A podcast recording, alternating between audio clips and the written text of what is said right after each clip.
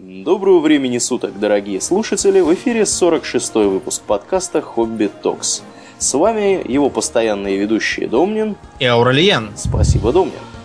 Итак, после трех предыдущих выпусков, посвященных э, организованной преступности, в основном организованной преступности США, как одной как из... наиболее развитой и да, интересной. Да, наиболее развитой и интересной, мы решили коснуться такой животрепещущей темы, как то, собственно, при помощи чего организованная преступность друг друга стреляет, э, и не только друг в друга. И взрывает. Взрывает. Да, в том числе. И, и, в общем-то, делает всякие тяж... тяжкие телесные повреждения. Итак, о чем мы, Домнин, сегодня говорим? Мы будем говорить сегодня о современном стрелковом оружии и о неадекватных, бредовых, э, бессмысленных э, и нелепых представлениях, которые бытуют о нем среди простецов. Так что надеемся, после нашего подкаста степень перегруженности сознания мифами будет несколько развеяна. Да, ну, Но вот- мы сразу Ага. просим за, как бы не забывать, что мы тут не конструкторы оружия, не э, в звании полковников, и э, опыт да, имеем достаточно ограниченный. Объяснять мы будем сегодня с позиции здравой логики и банальной эрудиции. Мгм. Поэтому не ждите ТТХ, объяснение того, чем свободный затвор отличается от полусвободного. Я это так и не сумел себе уяснить никогда и нигде. Но кое-что, кое-что мы понимаем и можем рассказать. Итак, начнем мы, перенесясь мысленно на сто лет назад, в эпоху перед самой мировой войной. Мгм. Тогда ее звали Великой войной, потому что никто не рассчитывал, что скоро будет еще одна. И давай посмотрим на вооружение типичной армии развитой страны той поры. Кто у нас, э, в смысле, что у нас в руках у большинства солдат, Аурлиен? Я так полагаю, что ружье. Ну, будем говорить более конкретно, винтовка, потому что ружьем сейчас принято называть скорее гладкоствольное оружие, до которого мы, кстати, очень быстро доберемся. Это винтовка, причем а, винтовки бывают разные. Давайте сперва мы слегка пробежимся по некоторым терминам. Итак, оружие в целом а, можно по принципу а, подачи боеприпаса поделить на не самозарядное, или магазинная по тогдашней терминологии. А, не самозарядная требует после каждого выстрела производить некоторые физические манипуляции. Например, э, типичный пример несамозарядного оружия это э, винтовки рычажного действия, которые применялись в гражданской войне США. Такие, которые с кобой надо было перезаряжать после каждого выстрела. Самозарядные не требуют никаких манипуляций, можно производить один выстрел за выстрелом, нажимая на спуск. Внимание!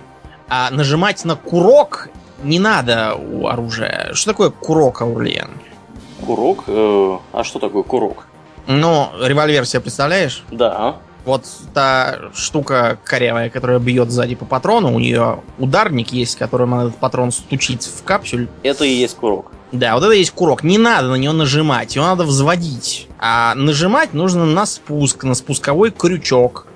Иногда там на спусковую скобу, но сейчас в основном это крючки. А, то есть можно производить один выстрел за другим. Это самозарядное оружие. А, оно же полуавтоматическое по нынешним временам. Когда-то называлось автоматическим. Но сейчас автоматическим называют такое оружие, которое позволяет, раз нажав на спуск, вести непрерывный огонь. До а, того, как вы отпустите спуск, или до исчерпания боезапаса. Типичный пример автомат Калашникова, например. Вот. А тогдашние винтовки, а, называемые магазинными, были последним словом техники в том смысле, что а, являлись неоднозарядными. До этого а, типичное ружье солдата нужно было после каждого выстрела вручную перезаряжать.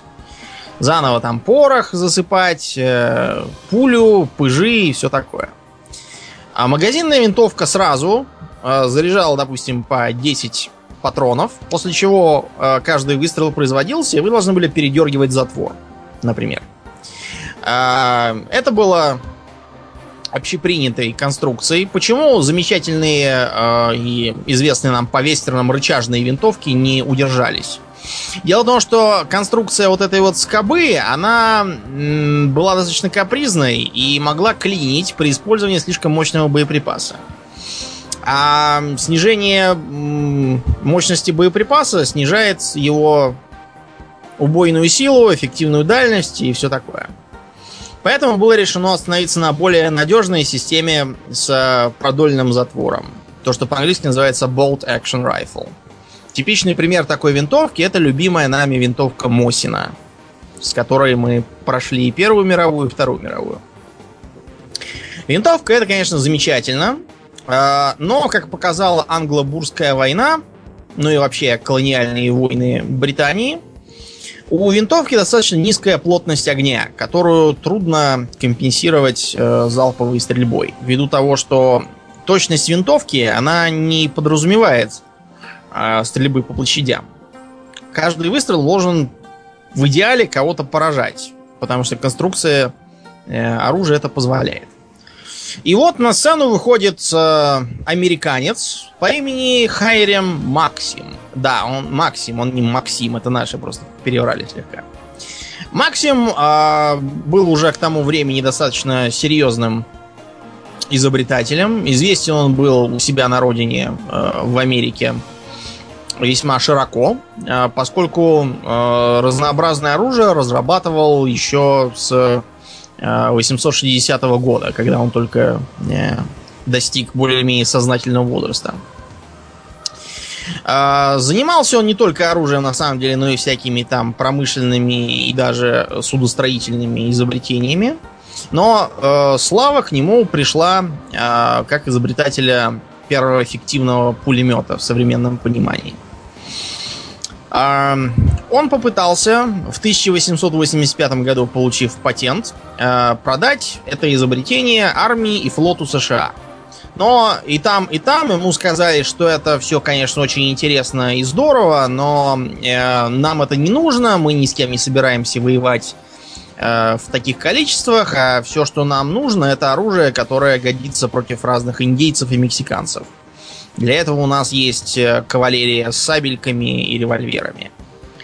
Поэтому обиженный Максим двинул через океан и приехал в Британию. В Британии, успевшие повоевать с разнообразными повстанцами в Судане, э, в разных других местах Африки, с э, бурами, англичане тут же цепляются руками и ногами за это изобретение.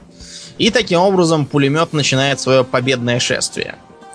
Шествие местами проседало. Например, у нас в России, э, хотя в целом пулемет произвел совершенно ошеломляющее впечатление на императора Александра Третьего и его окружение. Э, тогдашний военный теоретик генерал Драгомиров, э, причем, что странно, далеко не самый бездарный и бестолковый генерал российской армии, почему-то заявил, что такое, такое оружие нам не нужно, оно очень быстро транжирит патроны, каждого человека достаточно застрелить один раз, а тут получается, что его всего изрешетят, это будет избыточно, не нужно, ну, в общем, в Первой мировой войне, поэтому у нас первые, первые полтора года дефицит пулеметов был катастрофический.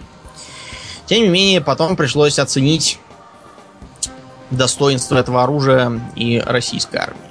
Зачем был нужен э, пулемет Максима в тогдашних условиях? Дело в том, что э, меткость и сравнительная скорострельность новых винтовок вынуждала отказаться от принятой до этого тактики наступления цепями.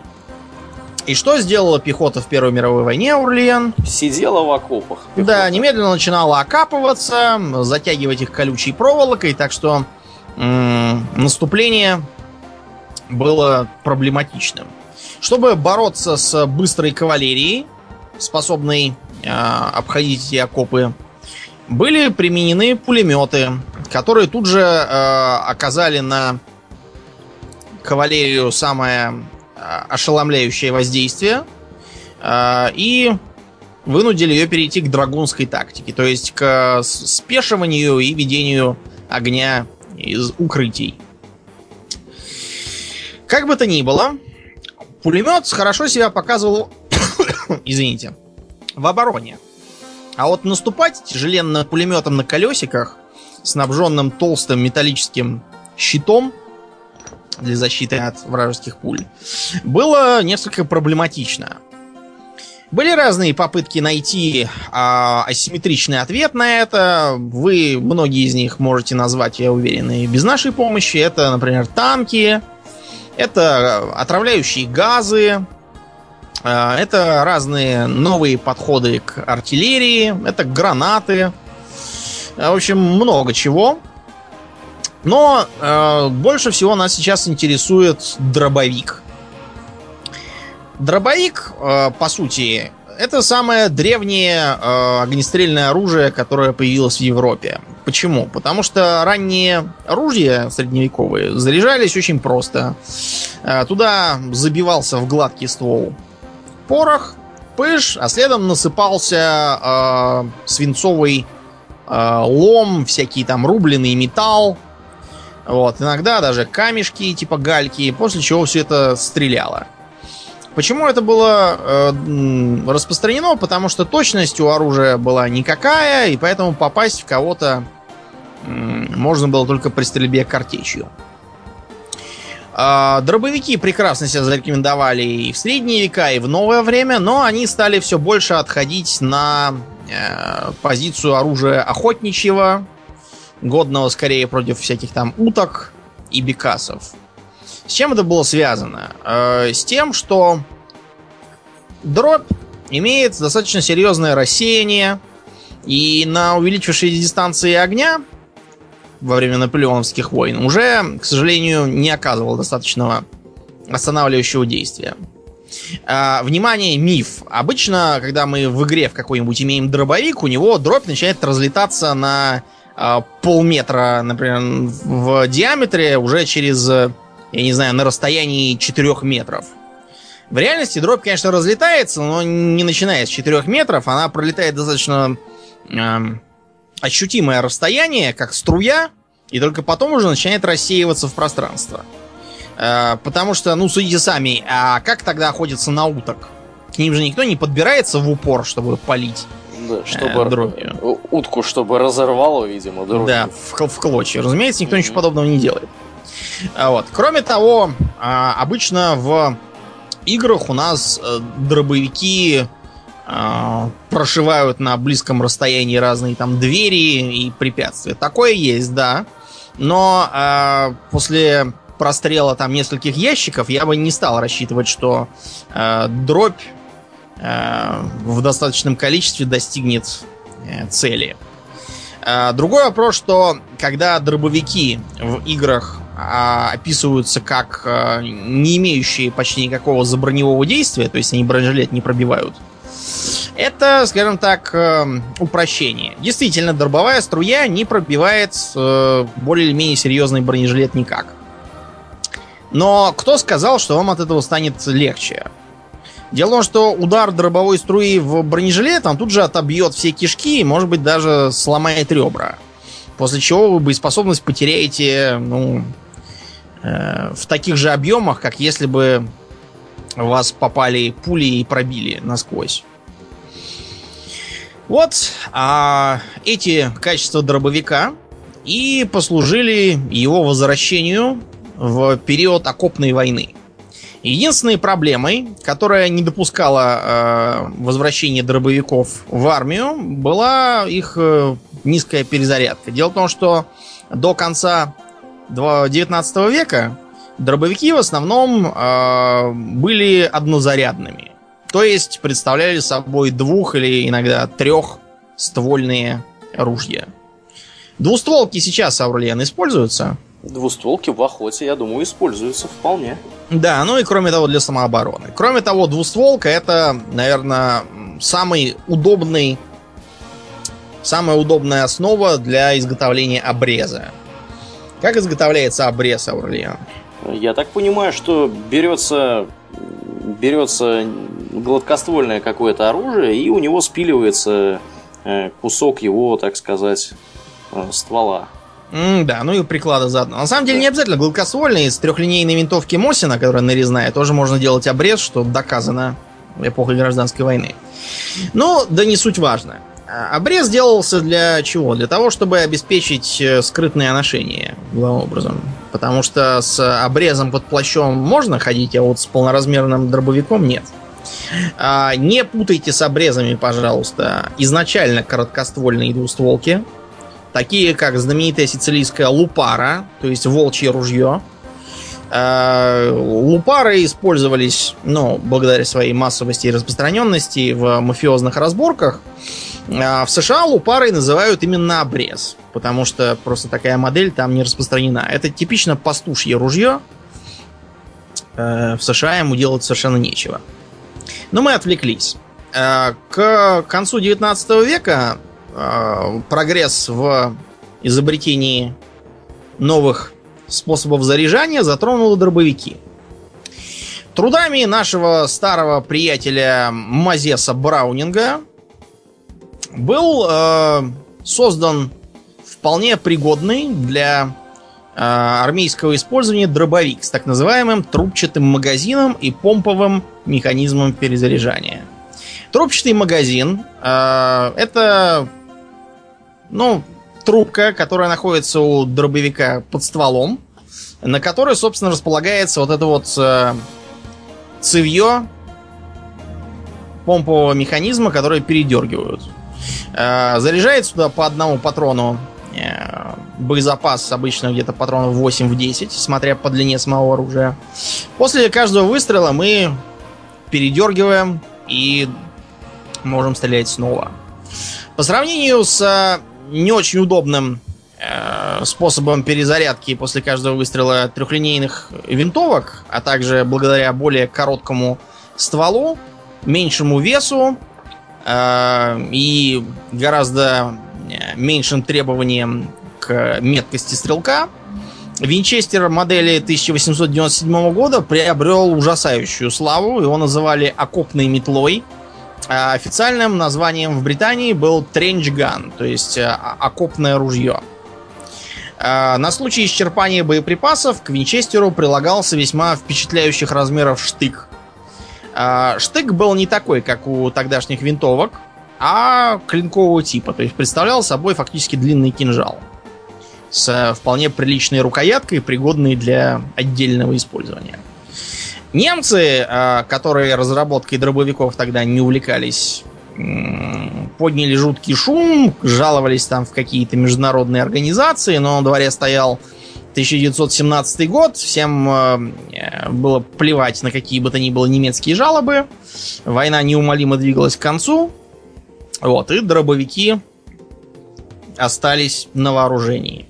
Сейчас, Аурлиен, в армии мы можем дробовиками попользоваться? Mm, ты знаешь, я вот, честно говоря, как-то не уверен в том, что они широко очень применяются в армии. Я знаю, что силы правопорядка обычно используют дробовики да. для того, чтобы вести, э, скажем так, э, действия в городских, так сказать, условиях. условиях. Вот. Mm-hmm. А насчет армии я что-то не уверен. Совершенно верно, ты не уверен, потому что времена окопных войн давным-давно ушли.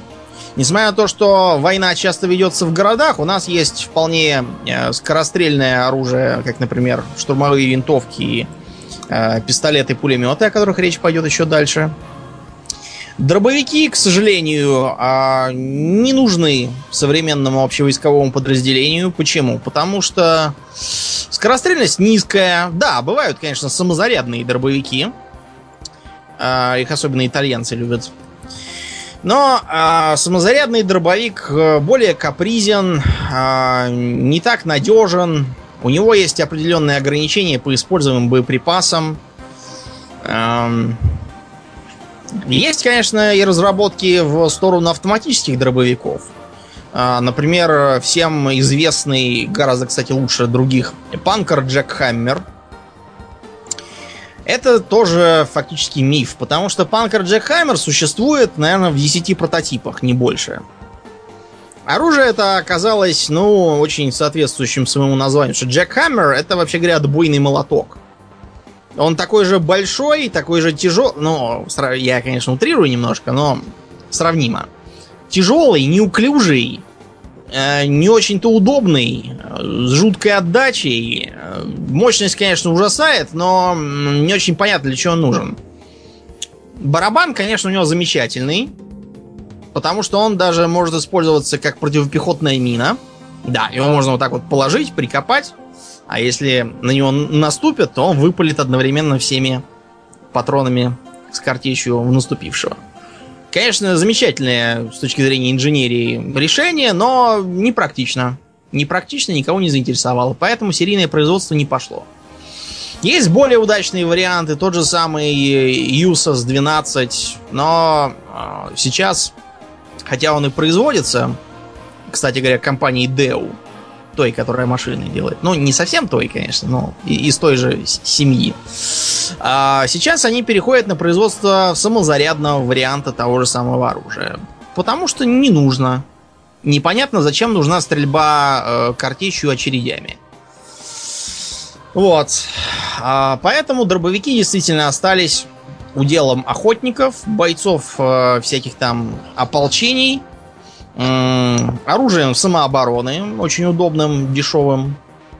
У турок, кстати, очень хорошие с точки зрения дешевизны и практичности дробовики есть помповые. Да?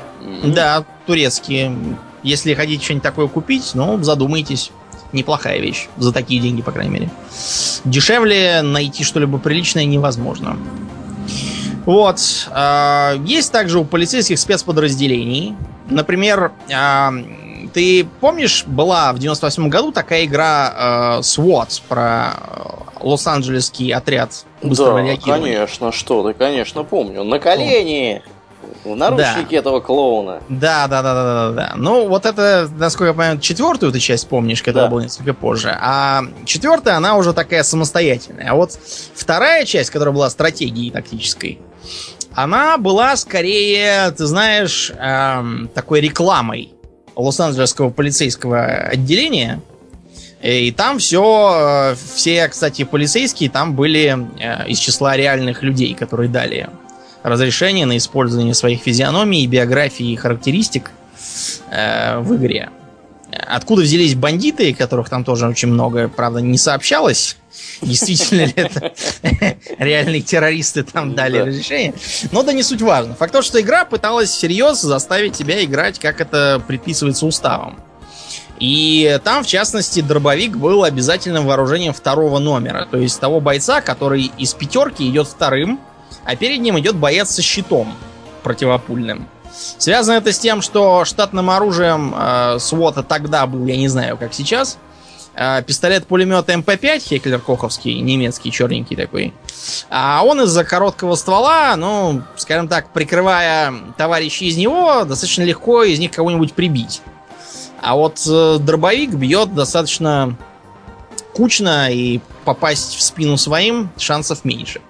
Такой вот был Такая вот у него была тактическая ниша. Осталось и сейчас. Ты, если вспомнишь, в четвертой части СВОТа дробовики тоже используются очень хорошо. Да. Кроме того, у него для полиции есть еще одна очень большая ценность. Дело в том, что э, дробовик может использовать специальные патроны, которыми из автомата не постреляешь. Что это за специальные патроны? Ты, может быть, припомнишь? Резиновые какие-нибудь пули? Совершенно верно. Резиновая картечь хороша тем, что а, после попадания а, из нее в брюхо какому-нибудь э, бандиту, бандит резко теряет всякое желание вести э, ответный огонь ответный огонь, да. полиции. Да, вместо этого лежит с отбитыми кишками и глядит в потолок. При этом он не убит, но, скорее всего, если в голову ему не, не выпалить в упор, то он, наверное, его не убьет. Вот. При этом он не убит. А, почему это так важно для полиции? Потому что а, в американской полиции все очень просто. Там, если кто-то не подчиняется требованиям бросить что-то такое, что он держит в руках, и что в теории может быть похоже на оружие, то он тут же получает а, залп. Тем не менее, если окажется, что это что-то было, не знаю, отверткой, которую человек держал, потому что до этого завинчивал болты в стену, будет как-то нехорошо, если его убьют. Вот. А если он получит э, отбитые почки от э, резиновой картечи, то э, жаловаться ему будет, в общем-то, не на что особо. Кроме того, э, из дробовика можно стрелять и особым видом картечи, который предназначен для выбивания замков. Mm-hmm. В принципе, пытались сделать что-то такое для штурмовых винтовок, сделав такой своеобразный подствольный дробовик. Называется он Keymaster, то есть ключник, что как бы намекает на его основное предназначение. Тем не менее, Keymaster этот использовали при стрельбе вполне обыкновенными боевыми патронами, просто как э, либо запасной вариант, либо оружие ближнего боя для стрельбы в помещение, где из э, длинноствольного автомата особо там не постреляешь. Вот э, такая интересная ниша у нелетальных патронов дробовика. В принципе, э, были попытки сделать разные патроны, стреляющие газовым зарядом, и они были даже более или менее э, успешны, но в целом это не так уж сильно распространено. А раз уж мы заговорили о патронах для дробовика, давайте расширим эту тему.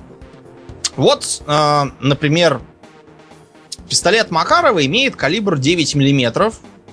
А, а скажем, э, Кольт имеет, насколько я помню, калибр 45. А м, типичная двустволка для охоты имеет 12 калибр, скажем. Как во всех этих калибрах не запутаться? Давайте мы вам объясним. Самый простой способ это с миллиметровкой. Ну, понятно, берете линеечку, засекаете на ней 9 миллиметров, вот примерно такой, такого диаметра пуля и должна быть. Ну, не сама пуля, а патрон, на самом деле. Э, пуля несколько поуже. Хорошо, теперь перейдем к американской системе. Вот этот 45-й калибр. Он почему 45-й? Может быть, у них есть такие полочки в составе 45 штук, на каждой из которых лежит калибр? Нет, я думаю, что это всего лишь 45 э, сотых дюйма. Совершенно верно. Действительно, 45 сотых дюйма, при этом, кстати, приблизительно равных нашему 9-миллиметровому калибру. Угу. Тем не менее, патроны разные, путать их не надо. И а, более того, одни не подходят для, для стрельбы. Нет, совершенно не подходят, просто других. что у патрона помимо калибра есть еще, например, длина. Да, например, 9 на... Как там был? 9 на 18 парабеллум, насколько я помню, патрон э, типичный для... Да, 9 на 18. Не, нет, подождите, 9... Да, на 19 парабеллум. Э, патрон такой, да. Разработан как раз Георгом Люгером. Под, патрон под пистолет парабеллум, поэтому называется Люгер парабеллум. Ну так вот, э, патроны действительно разные. А вот с дробовым патроном. 12 калибр и, например, 16 калибр. Который из них больше? Хороший вопрос. И какой? Больше из них 12. 12. Э, несмотря на то, что это странно, я сейчас объясню. Дело в том, что э, калибр картечи, он как бы э, следующим образом определяется. Мы берем фунт свинцу, да, металла в смысле. Из этого фунта э, нарезаем э, сферические э, картечины. В вакууме. Ну, не в вакууме, а на столе где-нибудь. Так вот, э, вопрос. Сколько у нас этих картечин равного размера, разумеется, получилось? Чем больше их у нас получается из этого фунта, тем они, соответственно, меньше сами по себе. И вот их число и является калибром. Например, если калибр 16, то из фунта получилось 16 шариков. Если 12, то из фунта всего 12 шариков. Ежу понятно, что 12 шариков из того же фунта будут толще. Крупнее, да. Да, да. да. А, у таких патронов есть еще разные там другие характеристики. Например, есть такая вещь, как вязаная картечь. А это что такое? Ну, берем ножичек и плоскогубцы, а, надрезаем каждую картечину, леску, которую рыбу удят, а, в э, надрез суем и обжимаем плоскогубцами. Таким образом, получается, что картечь связана помнишь всякие игры про пиратов? Там было, были такие цепные ядра. Угу, Два ядра угу. связаны цепью. Они нужны были как раз для того, чтобы лететь вместе и ломать, э, мачты. ломать мачты там всякие, угу. рвать паруса и канаты. Ну, вот, примерно по такому принципу работает вязаная картечь. Она просто летит как бы вместе из-за того, что связана веревочкой. И из-за этого меньше разлетается. Там есть всякие разные способы ее вязать. По три в ряд, по четыре в ряд. Какими-то там еще э, разными... Э, спиралями, чем-то еще, но это не важно. Это да, суть от этого меняется, наверное, мало. Главное, Кроме того, из дробовика можно стрелять, в принципе, и пулей.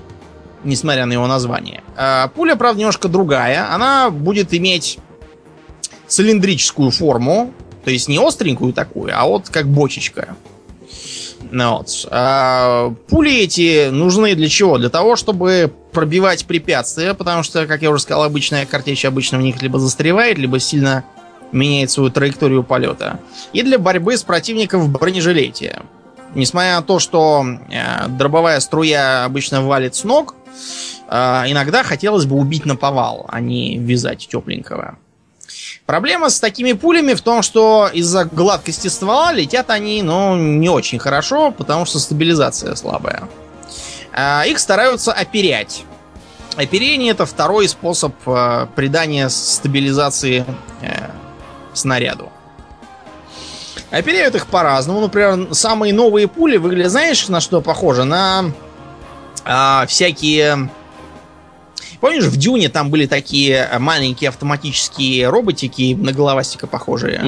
Угу, угу. Вот э, представь себе такую же пулю, только у, у нее такое как бы э, сзади она так раскрывается, как цветок, и получается такое оперенице.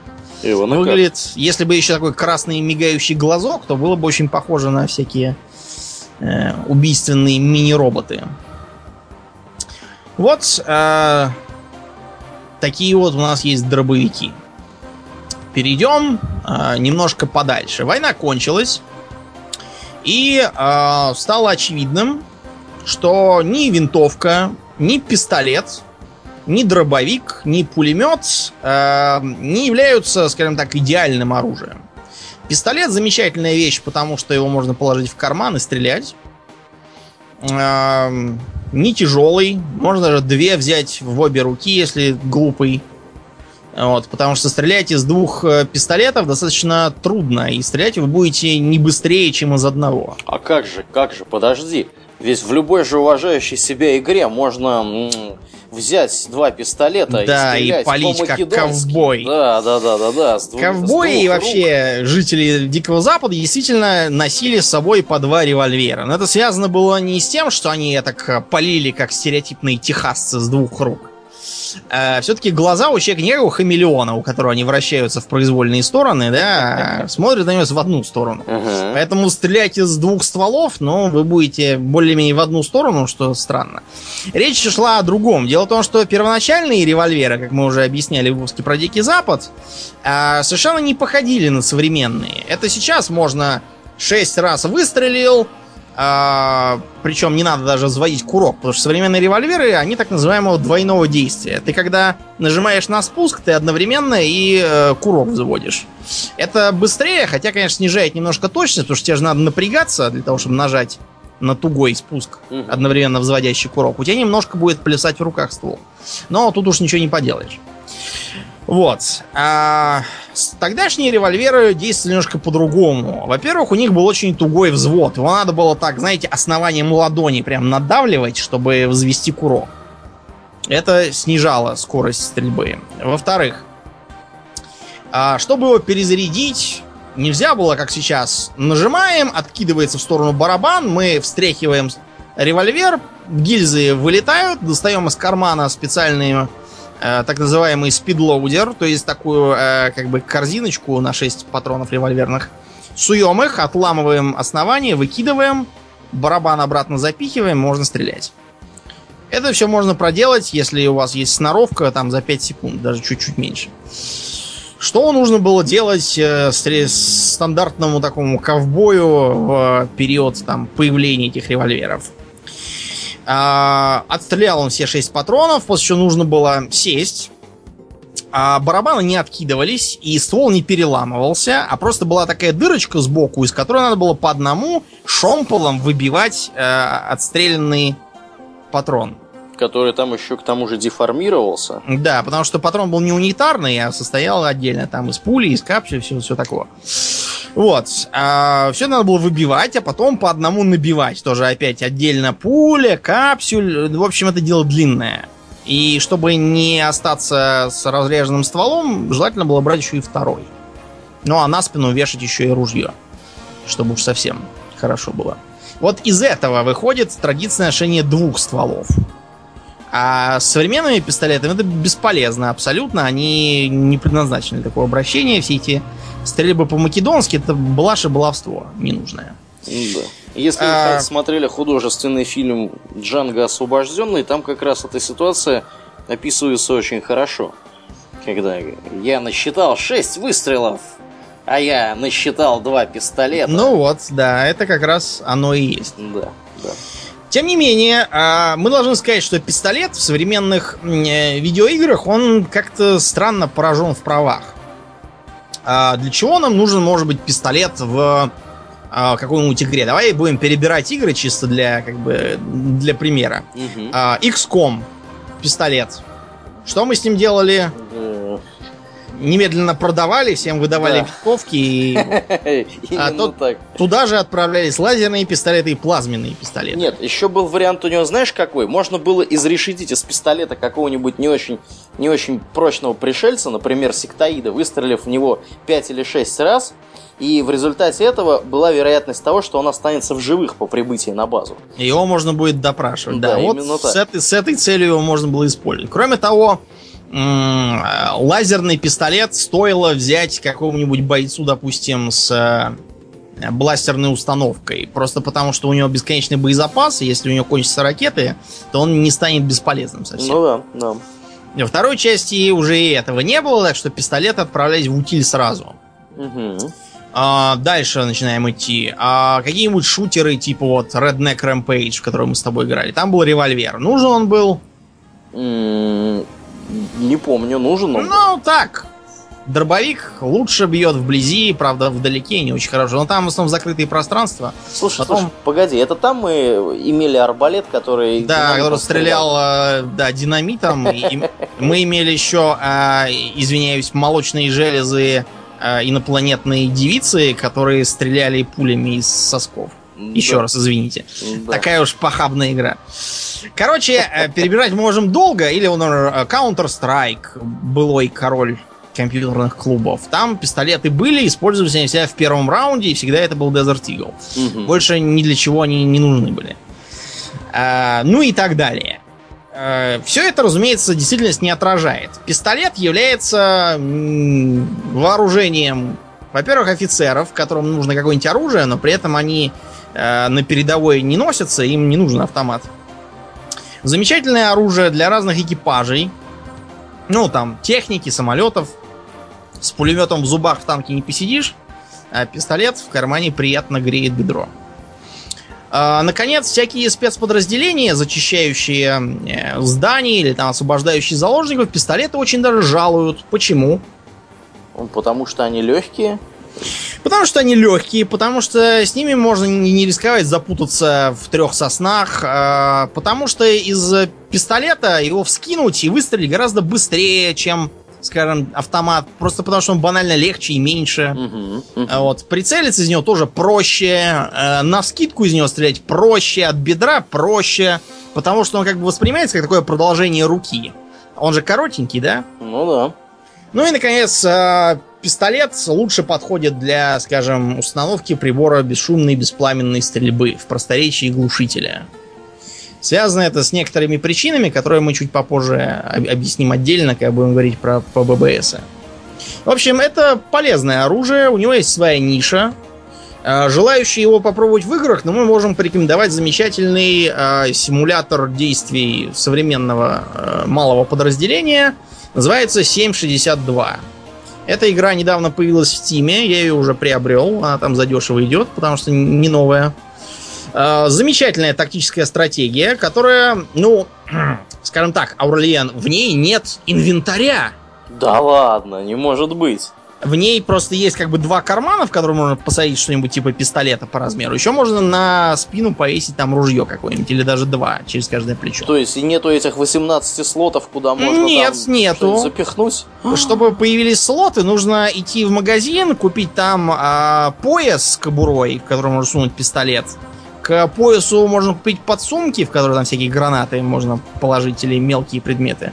На э, грудь надеваем разгрузочный жилет, в котором можно сунуть крупные гранаты, магазины, э, всякие там полезные вещи, типа, допустим, аптечки там или, не знаю, э, набора для чистки и смазки оружия.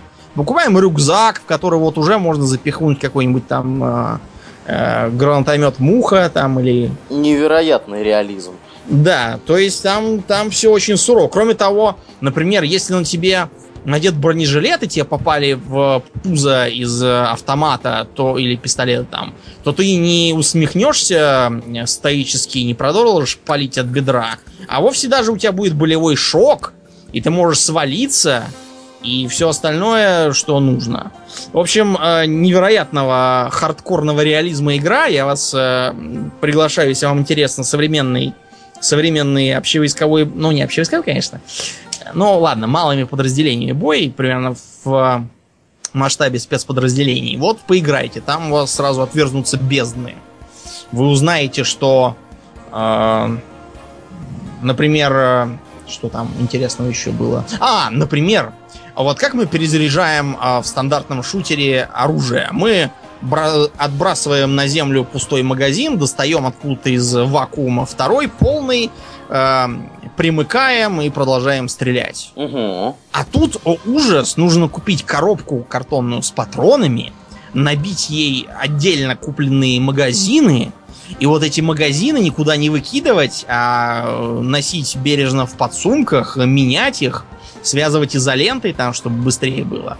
В общем, страшный, страшный реализм в игре я вам рекомендую, если, да. конечно, не боитесь хардкора. Более того, у нас же в, в современных и не очень шутерах принято э, там выстрелил три раза, да, и перезаряжается. Да, при этом все как-то патроны из отброшенного да. магазина как-то магически телепортируются обратно в боезапас.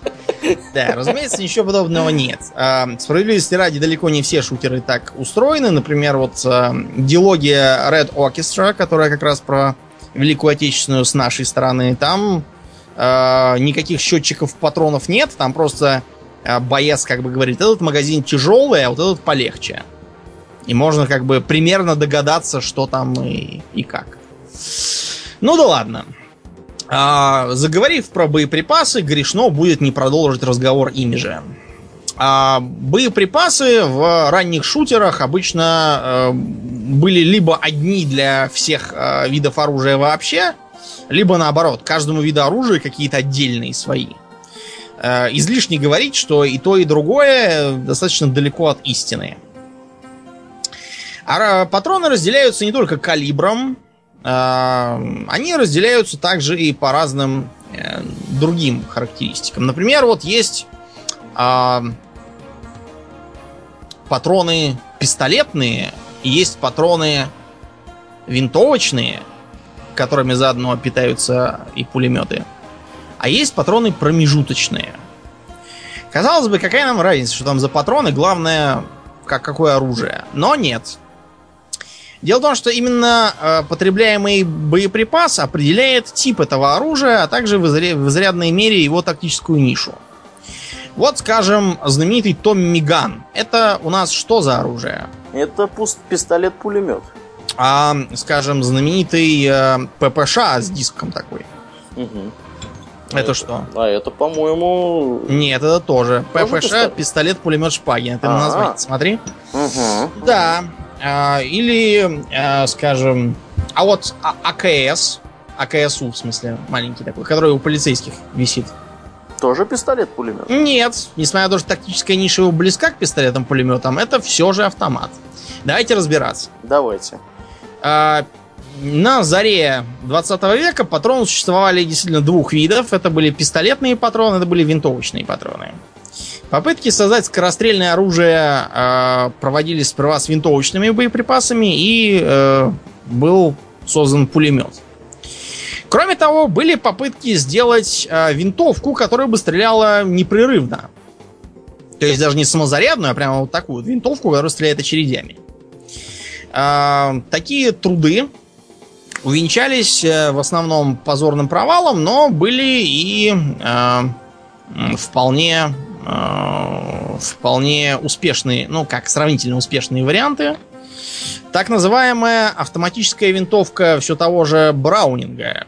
Удивительной плодовитости был мужик, конечно. Угу. Ну так вот, винтовка это Браунинга. Э, с ней ты мог, кстати, поиграться во втором Fallout. Вполне. А там была, правда, редкая была, как черт, да и не особо нужная.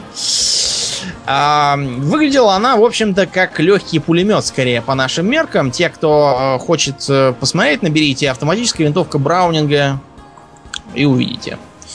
А, стреляла сошек, имела магазин из 20 патронов, на 20 патронов коробчатый. А, стреляла патронами 30 калибра а, для винтовки Springfield. Вот. А, и могла вести непрерывный огонь. Замечательное оружие, правда? Но вот, э, к сожалению, становилось непонятным, что это за оружие. Э, представить себе стрельбу очередями из длиннющей винтовки от плеча очень трудно, потому что прицел собьется после первого же выстрела неминуемо, и патроны полетят в молоко. А, представим себе стрельбу от бедра, как всякие Рэмбо. А, предположим, мы ворвались в расположение противника и хотим их косить очередями. Но только мы скосили двух, как оказалось, что 20 патронов в магазине кончились, нужно перезаряжаться. Вот. А злые враги тут же норовят нас порешить, пока мы перезаряжаемся. Использовать это как пулемет, ну, можно, да, правда, перезарядкой тоже замучишься. Короче, винтовка показала себя как э, не в городе Богдан, не в селе Селифан. Для кота широко, для собаки узко. От одного берега ушел, к другому не дошел. Армия США использовала эту винтовку как легкий пулемет во время Второй мировой войны. Использовала не потому, что замечательное оружие, а потому что больше ничего другого не было. Как-то в период бандитизма, воровства и депрессии не озаботились. Да, э, интересный факт. Вы знаете, какую такую компанию называется IBM? Знаем, конечно, голубой гигант. Голубой гигант. Чем он занимается, Домнин? Ну, компы всякие изобретает. Компы всякие изобретает. И не только, как, как оказалось, компы. Вот упомянутая тобою винтовка Браунинга выпускалась корпорацией IBM во время Второй мировой войны. Так что вот так вот, товарищи. Да, страшно представить, э, что способны выпускать Microsoft и Apple в условиях войны. Ну, это мы узнаем 2, 2 а, э, июня, что Apple способна выпускать в этом году, а про Microsoft был, был раньше ивент. Да, ну, мы отвлеклись. Мы отвлеклись. А, как бы то ни было, а, получилось, что это путь тупиковый. И решили попробовать с пистолетными боеприпасами что-нибудь такое же. И так появились известные нам пистолеты-пулеметы. Тогда их называли, кстати, часто автоматами под пистолетный патрон. У нас в стране. Mm-hmm. Пистолет-пулемет — это автоматическое оружие под пистолетный патрон. А, позволяю, имеющий достаточно большой штатный магазин. Зачем эта э, поправка? Потому что есть еще автоматические пистолеты. Как, например, автоматический пистолет Стечкина. Да? Так. Это не пистолет-пулемет. В общем, э, поначалу такое оружие никого не заинтересовало, как, например, вот появившийся в 21 году э, пистолет-пулемет Томпсона. Э, заинтересовал он почему-то только бандитов, потому что как раз тогда в США начался бухой закон, э, который как-то незаметно все остальные законы куда-то подевал. Вот, и начались бесконечные разборки. Оказалось, что э, несмотря на достаточно большой вес и громоздкость, пистолет-пулемет Томпсона обладает серьезной мощью огневой. Разумеется, обеспечивает большую плотность огня. Э, подавляющее действие оказывает тоже страшное. Э, и позволяет истреблять одному бойцу противников пачками. При условии, разумеется, что боец будет достаточно крупный, с, э, Томпсоном там совладать было целым делом с ранней модификацией. Это оружие использовалось также в банановых войнах начала 20 века на латинском, латиноамериканском континенте и зарекомендовался там замечательно, потому что пол взвода э, с пистолетами-пулеметами э, побивало целый взвод с винтовками без всяких проблем. За счет плотности огня. Ну а что затраты патронов? Ну, бандиты это не те люди, которых волнуют затраты. Денег у них много. Как бы то ни было, а, к началу Второй мировой войны пистолеты, пулеметы продолжали все ту же школу мысли, что и в 20-е годы. Если мы посмотрим, скажем, на пистолет-пулемет Шпагина, тот самый такой с круглым диском, который на статуях рисуется обычно, На пистолет-пулемет Суоми финский, очень похожий на наш. Ну, вернее, это наш, скорее, очень похож на них. Но неважно. Вы обратите внимание, что у них достаточно тяжелый приклад, э, деревянное ложе, как у карабина, и длина, в принципе, такая, почти даже карабинская. Кроме того, у многих из них была специальная возможность закрепить штык. Потому что инерция мышления предполагала, что после того, как ворвется в расположение противника, боец будет не только стрелять, но и экономить боеприпасы, колоть всех штыком. Э, дурь это со штыком очень быстро выветрилась, но форм-фактор оставался вплоть до конца войны, хотя начали появляться уже новые ласточки. Это, разумеется, модификация того же Томми Гана, э, которая его значительно облегчила, э, добавила ему деревянное цевье, за которое можно было держаться руками, не рискуя а, обжечь пальцы к чертям об раскаленный ствол. А, добавивший ему вместо неудобного барабанного магазина коробчатый. Внимание, давайте разберемся с, с магазинами. Угу, угу. Значит, магазины бывают какие? Коробчатые. Это типичный вариант, например, у Калашникова такой, да? В форме короба. Угу. Это барабанные, такой как у ППШ, такой как у Томпсона, то есть такой, у которого э, патроны там распределены разными способами. Можно по спирали, там можно щупка как-нибудь. Факт то, что все они смотрят туда же, куда и ствол. Угу. Это барабанный магазин, не дисковый ни в коем случае. Дисковый магазин более плоский. На него можно посмотреть, например, если глянуть на э, пулемет э, Дегтярева пехотный. Да, тоже наш тогдашний. У него такой диск, как блин, лежит сверху. Потому что в дисковом магазине патроны смотрят носиком, в смысле пулей, э, в середину. То есть э, они лежат э, параллельно земле, скажем так. И не, не смотрят по направлению ствола. А, не следует путать с барабанным магазином, а, а, похожие на него внешние короба для ленты. Например, пулемет РПД, хотя и имеет очень похожий на барабан а, такой вот короб, это не магазин, это короб, в котором лента свернутая пулеметная. Потому что питание у РПД э, от ленты, а не отдельными патронами. Вот. Из-за этого э, барабанный магазин для ручного пулемета Калашникова э, часто служит тому, что два оружия путают. Это разное. А вот скажи мне, Домнин, все мы видели, как э, люди пользуются дробовиками. Там что-то там стреляют, Так. передергивают, значит, этот самый, и вылетает использованная гильза. А дальше откуда, собственно, патрон берется? Что за тип магазина используется в Трубчатый. Трубчатый. Трубчатый. Да, мы же говорили. Мгм. Трубчатый магазин, он выглядит как трубка под стволом, в которую по одному запихиваются патроны. По-разному там, слева, справа, снизу. Разные бывают модели, там бывает адаптированы для левшей. Кстати, еще один а, маразм в играх. Дело в том, что а, в нормальном современном оружии а, выброс гильзы производится справа, потому что она рассчитана на правшей. Мгм. гильза летит э, в сторону от человека. Но а, в современных играх же надо, чтобы все было красиво. Поэтому мы делаем обязательно выброс гильзы слева, чтобы человек видел, как он так всех косит очередями, и так гильзы летят прямо мимо его носа. Разумеется, в жизни а, пролетающие мимо носа раскаленные гильзы никакого э, удовольствия не доставляют. Совершенно. Доставляют только ожоги лица. Да, Скорее. поэтому э, мы можем сказать, что э, почему-то подавляющему большинству э, виртуальных бойцов достаются автоматы для левшей, которые как раз вот выглядят именно так. Их надо держать совсем с другой стороны. В общем, чудны дела твои, Господи. Да, Есть еще так называемый шнековый магазин. Да, правильно? интересный такой магазин. Выглядит как такой вытянутый цилиндрик. Там все таким такой по спирали уложены патроны. Позволяют рационально расходовать место. Э, По сравнению с барабанным магазином более надежный. И э, используется, например, на неплохом э, российском, ну или советском скорее, э, пистолете-пулемете Бизон. да, бизон. Я за чёрный. тебя закончу твое предложение. Да, я просто за- запомнил, он пистолет-пулемет или автомат? Пистолет-пулемет. Пистолет-пулемет, да. Хорошо. Ну, вот такие вот бывают, э, такие вот бывают магазины. В современную эпоху, как мы видим, распространены главным образом коробчатые.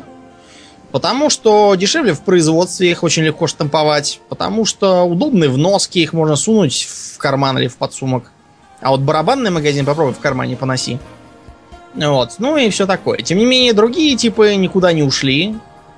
Они продолжают э, использоваться у пулеметов, у некоторых э, видов автоматов тоже есть возможность такая штатного использования.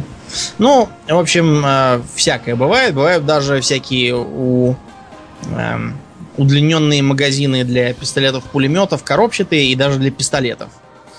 Все мы их видели тоже в играх. Итак, пистолеты-пулеметы после Второй мировой войны входят в новую эпоху, где балом правит компактность э, и елико возможно эргономичность. Давайте поговорим про замечательное семейство УЗИ. Если ты помнишь, Аурелиан, во времена нашей юности безграмотные школьники называли э, УЗИ любой пистолет-пулемет, угу. который э, имел схожую конструкцию, то есть у которого рукоять одновременно принимала магазин коробчатый. В общем, УЗИ называется так неспроста. Это часть славного имени его изобретателя, ну, не изобретателя, а разработчика. Узиела Гала, лейтенанта израильской армии, который его, собственно, и спроектировал. То, что мы видим обычно в играх под названием УЗИ, является не, собственно, УЗИ, а скорее его младшим братом, так называемым мини-УЗИ, который приспособлен для стрельбы с одной руки. А УЗИ большой, имеет значительно, ну, в полтора раза большие габариты. Он имеет цевье, за которое удобно держаться рукой. Вполне серьезный раскладывающийся приклад. Ну и, и тяжелее на килограмм. Ну да, разумеется, разумеется. Есть еще микро-УЗИ, который совсем крошечный, размером, не знаю, с, с коробку от лекарств таблеток, если, если приложить. Ну, я имею в виду без... лекарств. Я имею... От таблеток стандартных. От новопосита. Вот у меня... И это, если, разумеется, откинуть рукоять и приклад. Вот, он предназначен для скрытого ношения, используется разными там э, спецслужбами, которым как-то не козырно расхаживать с пулеметом в зубах, да, на публике. Угу. Вот, но все-таки хотелось бы иметь что-то посерьезнее, чем пистолетик в кармане. Э, зачем его постоянно суют в разные там шутеры, я не знаю, потому что микроузи солдату может понадобиться, ну не знаю, чтобы застрелиться или еще для чего-нибудь такого же. Короче, для, для ведения общевойскового боя он не пригоден. Э, форм-фактор э, УЗИ компактен, поскольку магазин скрыт в рукояти, но он же рождает проблему. Дело в том, что такую рукоять приходится делать строго перпендикулярной э, корпусу, собственно, пистолета-пулемета. А это плохо, потому что это неэргономично, неудобно так держать. Рукоятка э, должна отклоняться в сторону... Э, ну, в сторону пользователя. Да, в сторону пользователя. Тогда будет удобно. Вот. А иначе, к сожалению, с такой конструкцией не получится. Будет перекашиваться, перекашиваться патрон. Пистолеты-пулеметы сейчас в армии используются. Вот, например, во Второй мировой войне использовались аж бегом. Ну, я, насколько знаю, использовались э, и во времена после Второй мировой войны. Ну, ты же ППШ мы спихивали вагонами и пароходами разным там демократическим республикам, вот, чтобы они побивали недемократические республики угу. соседние. Да, ну надо же было куда-то девать, а там все равно как бы народ неумелый, ему что не дай, все плохо будет использовать. Ну, Тем не да. менее, в современных, э, современной армии не, как-то не жалуют пистолеты-пулеметы в связи с тем, что пистолетный патрон имеет весьма ограниченную ограниченное употребление. Тут и ограниченное останавливающее действие, ограниченное запреградное действие, ограниченная дальность стрельбы и ограниченная прицельная дальность. Ну, патрон этот такой не из, не из, не из длинных, скажем так. Кургузенький, какой не возьми. Поэтому сфера ответственности пистолета-пулемета это э, полицейские спецподразделения, потому что бегая по каким-нибудь там коридорам темным, чтобы не цепляться длинноствольным автоматом за углы, вот. для всяких спецслужб, по уже упомянутым мной причинам, потому что его можно сунуть в какой-нибудь там чемоданчик и носить с собой как будто документы. И не отсвечивать излишне. Это хорошо для экипажей техники, потому что в вертолете, сидя там тоже не возьмешь с собой длинноствольный АКМ какой-нибудь. Ну и, разумеется, для бандитов. А, Вы будете удивлены, а, насколько популярны стали многие модели исключительно благодаря бандитам. Не говоря уже о том самом Томпсоне, Мгм. есть, например, знаменитый Инграм, да, малогабаритный такой, кургузенький, очень похож на мини-УЗИ. А, Он предназначался как дешевый вариант для самообороны офицеров, но офицерам он не сдался никуда, потому что он тяжеленный, а, потому что у него ужас, ужасающий темп стрельбы, а, кучность никакая, вот пули летят неизвестно куда. В общем, не нужен он там никому. Спецподразделениям тем более он не интересен. А вот бандюганам из каких-нибудь там Лос Сантос Вагос вот, и the Crips это как раз хорошо, потому что им-то главное что там. Сели в э, прокачанную тачку вырвиглазного цвета и с подпрыгивающими колесами, с подвеской и едем мимо вражеского района и палим из окна вопя drive-by shooting. Вот, больше ничего они народ не требовательный, им только этого и надо. Так что Инграмы в основном улетают э, в сторону бандитов. Никто больше не интересуется. Ну да, ну да. Вот э, на такой ноте, я думаю, первый выпуск серии мы завершим. Мгм. В следующем мы поговорим про разные другие вещи. Нам э, остались еще промежуточный патрон и автоматы. Э, мы поговорим о современных пулеметах и снайперских винтовках, о ручных гранатах и о многом другом. Ну да, ну да. Ну а на сегодня мы будем заканчивать. Я напоминаю, что вы слушали 46-й выпуск подкаста Хобби Токс. И с вами были его постоянные ведущие Домнин. И Ауралиен. Спасибо, Домнин. Всего хорошего, друзья. Пока.